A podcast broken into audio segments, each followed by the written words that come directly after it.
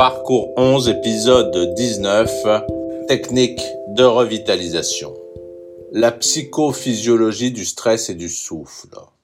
Contrôler sa respiration, puis maîtriser le souffle, c'est donc prendre en charge consciemment l'interface énergétique qui relie le corps et la psyché, réhabiliter les fonctions du parasympathique, car ralentir le souffle s'oppose à l'emballement de l'orthosympathique compenser les effets délétères de l'orthosympathique, moduler les fonctions cardiovasculaires, digestives, émonctorielles, sexuelles, etc., etc., jusqu'alors inaccessibles à la simple volonté.